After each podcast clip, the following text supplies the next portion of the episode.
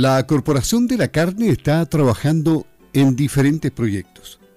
pero hay uno que tiene capital importancia en los tiempos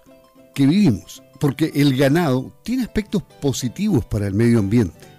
Y eso lo estableceremos en la conversación con la gerente de la Corporación de la Carne, médico veterinario Verónica Ruiz. A propósito, un saludo cordial porque se celebró el Día del Médico Veterinario.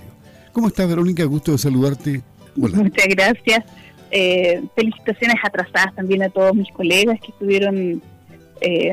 de aniversario hace un par de días atrás.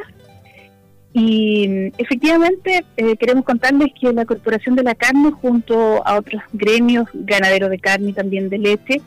están trabajando, siguen trabajando junto a INEA y el INFOR en un proyecto eh, que tiene financiamiento FIA para poder cuantificar eh, cuánto es el aporte positivo que tienen las praderas locales y también eh, los árboles que están dentro de los predios. Este, y esto perdón, este, este, proyecto tiene una varios meses ya desarrollándose, ¿no? hay, hay avances importantes. Exacto, lo que ocurre es que la, todas las mediciones y, los, los avances se producen en este tipo de, proyectos de forma muy lenta. Entonces, eh, tampoco tenemos datos históricos. Eh, por ejemplo, en el caso de Reino Unido, ellos tienen casi 200 años de registro de praderas, por ejemplo, y de lo que ha ido pasando con, con muestras de a medida que han pasado los años. En cambio, en Chile eso es eh, mucho más difícil, al menos sistematizado desde el Estado, eso no, está. Entonces, hay que armar una plataforma para que los resultados que puedan emanar de ese proyecto sean además eh, representativos y podamos tomarlos con la seriedad que nos merece para poder eh, sacar algún tipo de conclusión que sea útil, no solamente para esos proyectos en particular, sino que para, para todos, digamos. Así que mm, ha sido un trabajo intenso, pero, pero no menos interesante, porque si bien a nivel internacional la ganadería se le culpa en gran medida de, la contaminación por efectos de gases invernaderos, cerca de un 24%, la verdad es que eso es, todo el agro, no solamente la ganadería y el internacional, si eso se, desglosa un poquito, la ganadería la ganadería tiene cerca de un, de un 14% eh, o un poco, un poco menos. Sin embargo, en Chile esos datos son muy distintos. En Chile el sector agropecuario representa un 10% y el sector ganadero solo un 6%. Y cuando uno se pregunta por qué a nivel internacional ocurre eso, bueno, porque en Chile el sector ganadero en términos de emisiones se ha mantenido no solo estable en el tiempo a lo largo de varias décadas ya, sino que incluso ha tendido a disminuir, que somos bastante eficientes. Y por otro lado, eh, a nivel del mundo, el sector de energía solamente representa un 30 y tantos por ciento. En Chile, el, el aporte de del sector de energía al, total de gases de efecto invernadero es un 78 por ciento. Es súper importante. Por lo tanto, cualquier actividad o cualquier acción que se pueda hacer para mitigar eso es mucho más efectivo que en el caso del agro, que si bien vamos disminuyendo, es mucho más lento por, por la ubicación de, de los animales a lo largo del año, perdón, del territorio, y porque los cambios son son lentos porque corresponde más que inyección de una tecnología tan tan eh, directa, corresponde a cambios de, algunos manejos y eso. Pero cuando uno compara regiones, las regiones que son carbono positivas son justamente las, las regiones que además tienen la mayor cantidad de ganado. Entonces, nos preguntamos qué, qué pasa con eso. Y es la relación tan, tan directa que tiene el ganado con, con el bosque. Eh, nuestros ganados, las, crianzas, están en zonas donde, donde hay mucho bosque nativo, están en la zona de la cordillera de los Andes, en la cordillera de la costa. Entonces tenemos un potencial tremendo y queda entonces un poco más visible, que no es la especie en sí, porque todos, hasta los seres humanos, también producimos, exhalamos, ¿cierto? Nosotros respiramos y ese gas que respiramos al, al exhalar, al botar el aire, también contamina pero lo importante es ver de qué manera el, espacio, el entorno en el cual están estos animales hacen que el balance, es decir, que el resultado, lo que yo contamino más lo que puedo capturar y limpiar del aire a través de los bosques, es para nosotros un saldo positivo. Tal vez si se reemplazan, y es lo que nos queremos preguntar ahora, ¿qué pasa si eh, se saca el ganado y se reemplaza por otro rudo? no estamos tan seguros de que eso ocurra porque lo que vamos viendo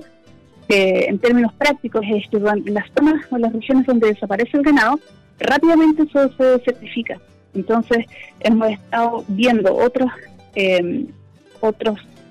comportamientos que tienen los ganaderos en, en esta zona, los ganaderos de carne, y es, es bien interesante en realidad, porque los ganaderos eh, en esta zona, muchos de ellos tienen praderas permanentes, es decir, que siguen capturando carbono por muchos años, 10, 15 años en, muchos, en muchos casos, lo que no ocurre quizás en la zona central con los cultivos desde el punto de vista ambiental, donde todo ese carbono verdad que estaba capturado en la tierra se libera al medio ambiente. Pero además las prácticas de pasto y esta cercanía con el bosque permiten que los cursos de agua queden, queden más protegidos,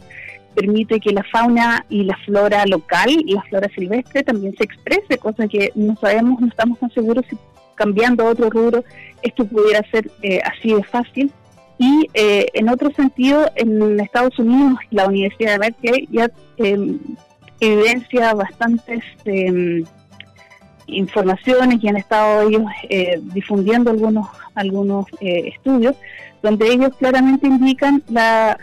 la conveniencia de establecer praderas en zonas e incluso en California zonas donde donde hay terrenos que están muy sueltos estableciendo el pasto entonces se genera un entramado que ayuda a estabilizar ese suelo y el ganado sirve para que esos animales se coman todo el pasto y no sea después causal de eh, combustible para los incendios forestales. Por lo tanto el ganado incluso desde ese punto de vista se podría considerar como un manejo obviamente correcto y bien direccionado y,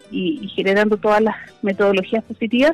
también podría ser una herramienta que contribuya al mejoramiento de nuestro ecosistema, contrario a lo que muchas personas legítimamente puedan pensar con la información que existe hasta ahora.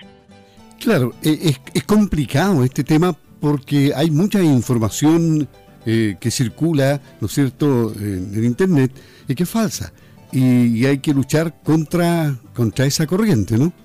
Claro, es que claramente, bueno, como en todo orden de cosas y, todas las declaraciones que alguien a emitir, las cosas tienen siempre más de, un, más de una cara. Lo que yo creo es que finalmente hay cosas que quizás están incompletas, porque, reitero, es verdad que eh, la descomposición de la basura también produce metano y produce otros otros tipos de contaminantes sobre las napas subterráneas, por ejemplo. Entonces, todas las intervenciones que nosotros tengamos como seres humanos tienen una consecuencia. Lo interesante en esto es cómo nosotros activamos mecanismos o generamos unas condiciones de entorno para que esto no resulte, en el problema. Lo que nosotros estamos observando a raíz de toda esta crítica que se ha hecho a la ganadería y que no habíamos medido con tan acuciosidad hasta ahora, es que, por ejemplo, todos los datos de, del sur, que tiene extremadamente eh, positivas sus cifras, porque el bosque que está presente en esta zona captura mucho carbono del, del que está, digamos, eh, circulando en el medio ambiente y lo retiene, lo atrapa, lo captura y eso hace que entonces nuestra atmósfera sea una atmósfera eh, menos contaminada. Eh, pero nosotros nunca habíamos cuantificado lo que pasa con los bosques que están dentro de los predios y también las praderas, porque en, el fondo los estudios iniciales o internacionales tomaban siempre sobre los bosques que son manejados, los bosques que son más bien bosques de, perdón, de carácter comercial, los bosques más grandes. Ahora vamos un paso más hacia adelante y decir, bueno, cuando uno va a cualquier campo o uno circula por caminos rurales, uno ve mucho árbol dentro de los campos, uno ve zonas de sombra, uno ve que los cursos de agua tienen muchas veces también matorrales nativos y que si eso eh, para muchos países, incluso cuando tuvimos reuniones de la PEC acá en el año 2019, ellos lo encontraban que era sorprendente que nosotros, los peces lo íbamos a ver, de pronto apareció un zorro en, uno de los caminos. Para ellos eso es impensable en el concepto que se tiene a nivel internacional de peces de carne, donde normalmente son eh, animales estabulados en muchos miles, en zonas donde a lo mejor no hay otra cosa más que los animales. Y acá la verdad es que existe una, es una coexistencia de los animales con su entorno natural, con los volcanes, con las aguas limpias, con, con bosque nativo en, gran cantidad, con protección de la vida, de la fauna y la flora silvestre. Entonces, la verdad es que nuestro productor, por ejemplo, está acercando sus bosques nativos y eso permite que los matorrales y que los cursos de agua tengan una posibilidad de desarrollarse, que insistimos, quizás en otro tipo de rubro sería mucho más difícil porque es lo, que se interviene en forma primera en realidad. Entonces eh, vemos un montón de externalidades que, em, que son positivas, que en el sector de la carne a lo mejor no hemos sido capaces de darnos cuenta que eso estaba así, porque no hemos hecho nada especial, eso simplemente está así. Y creemos que es importante que también las personas conozcan que hay más de una realidad, que el ganado también tiene una, faceta que es muy positiva. Eh, esperamos que eh, hacia finales de año tengamos resultados del proyecto del, del y que podamos entonces, eh, con suerte, tener datos que además sean positivos que estaremos compartiendo con ustedes. Pero las informaciones que vienen desde el exterior, tanto en el área de nutrición de, de humanos, digamos, eh, comienza a generar nuevas corrientes donde se empiezan a apreciar eh, componentes que son propios de las proteínas animales y en este caso de, los ecosistemas, como también el ganado no siempre es dañino, incluso puede ser eh,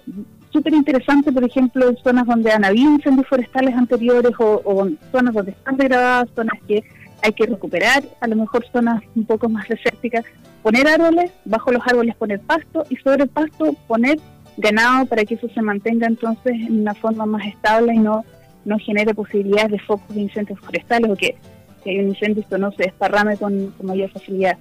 Recordemos que cuando uno pone verde en, un, en una zona, automáticamente además de retener mejor el terreno y mejorar la capacidad de la retención hídrica también, además las zonas que están cerca de la ciudad también tienen un efecto sobre la temperatura que uno puede percibir, por lo tanto tiene muchas externalidades positivas, así que la invitación es intentar ver el ganado otros ojos. Esperamos que entonces las informaciones que podamos ir generando como corporación también ayuden a que la ciudadanía eh, aprenda a querer más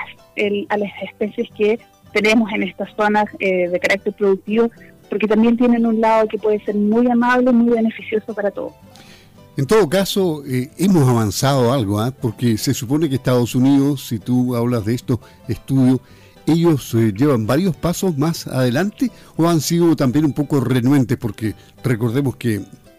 en cuestión de contaminación son campeones, como China, y, pareciera que en los países más pequeños se hace más en este sentido. Eh, claro, en Estados Unidos incluso, eh, bueno, ellos mencionan que en zonas que están que, tienen mucho periodo de sequía, tener estos movimientos donde pueden poner algunos tipos, obviamente, también con avances verdad en distintas variedades forrajeras que son más resistentes a, climas un poco más secos, pero que es un círculo virtuoso donde el poner el pasto y mantener esto en forma, reitero, bien hecho, porque si uno degrada el terreno o las pasturas, eso tampoco tiene mucho sentido, pero pero si se hace bien hecho, lo más probable es que también, además de cosechar una cantidad importante de forraje para poder tener la ganadería ayudar, por ejemplo, a la pequeña agricultura, que en muchos casos depende mucho de la pequeña ganadería, también eh, ese mismo hecho de contar con estas zonas amplias, más verdes y más eh, genera una capa entre el sol y la tierra como tal, permite también que las sequías se vean em, quizás más mitigadas, más menos graves, digamos, en, en, este sentido. Así que son estudios que están en curso todavía, pero se empiezan a ver eh, indicadores que generan recomendaciones un poco de observar nuevamente con distintos ojos las especies ganaderas que a lo mejor pueden tener un rol importante en esta recuperación de terrenos que no es solamente un tema inherente a nuestro país, sino que en muchos otros países tenemos, tenemos estos problemas. Eh, la generación de los bosques o el comportamiento en Chile de generar mucho bosque al interior de los predios es una muy buena medida, eh, que muchas veces en países en otros países no, no se ve y que en condiciones de estrés, también por el calor, muchas veces los animales si no tienen sombra o algo también eh, se afectan en forma bastante importante. Entonces, eh, las prácticas que tenemos en Chile, muy arraigadas en nuestro comportamiento normal, son positivas. Hay que destacarlas y es muy bueno saber que tenemos ese tipo de apreciación por la naturaleza que rodea la producción pecuaria. Muy bien, muchas gracias. Eh, Verónica, este tema se va a seguir hablando con mayor intensidad en el próximo tiempo porque hay mucho que hacer todavía. ¿eh? Así es que un gusto haberte tenido en Campo al Día. Muchas gracias, esperamos poder después ya aportar cifras más, más precisas para que esto también se, se pueda cuantificar, ¿verdad? Y no solamente ser una apreciación, sino que ya después tener algo mucho más concreto. Ok, muchas gracias. Verónica Ruiz, gerente de la Corporación de la Carne en Campo al Día.